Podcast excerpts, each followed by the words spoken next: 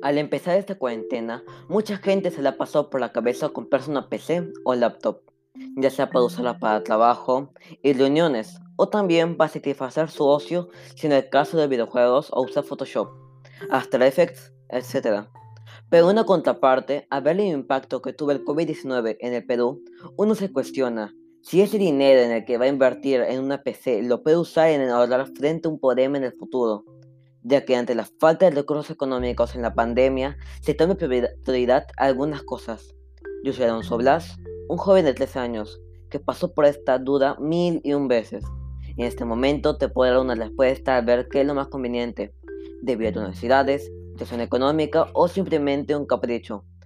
Al pasar un buen tiempo, después de que se anunciara la cuarentena a nivel nacional, demasiadas personas han adquirido una PC o una laptop ya sea por trabajo, Meet o Zoom o solo para satisfacer el ocio. El caso es que la preocupación, si es dinero que uno gaste, lo pudo ahorrar para un próximo problema. Pero uno no puede vivir con ese miedo toda la vida, ya que uno tiene que probar cosas nuevas. Yo desde hace dos meses me he visto con querer tener una PC para mí, ya que yo comparto la laptop con mi madre. Ante esto me puse a investigar el presupuesto que puedo gastar viendo mi nivel económico. Aún así con el temor de que me haga falta dinero en un futuro. Vienen las alternativas, aquí te propongo algunas. Gasto necesario. Comprarse una PC o laptop, pero con un gasto ajustado por una posible futura contingencia.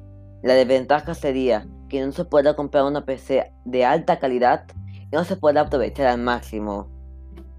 Con la contraparte de que en una próxima contingencia se pueda tener un mejor presupuesto. Gran costo comprarse una PC o laptop de alto rendimiento, pero sin un presupuesto para una contingencia. La desventaja sería que en el momento de una contingencia no se podrá tener presupuesto mínimo, y la ventaja es que se podrá aprovechar al máximo la PC o laptop. Ahorro, no se, no se compra la laptop o PC, pero se tiene un gran presupuesto para una posible contingencia.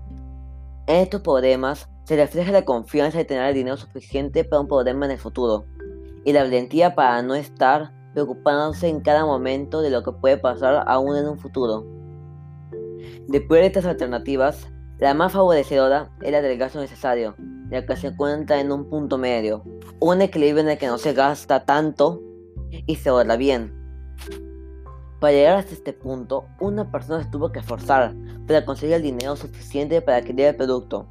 Uno se pregunta, ¿por qué tengo que ahorrar para una contingencia? Ya que si alguien se enferma y sin el dinero suficiente no se puede hacer un tratamiento. Aquí viene, más vale prevenir que lamentar, ya que sin salud no hay nada.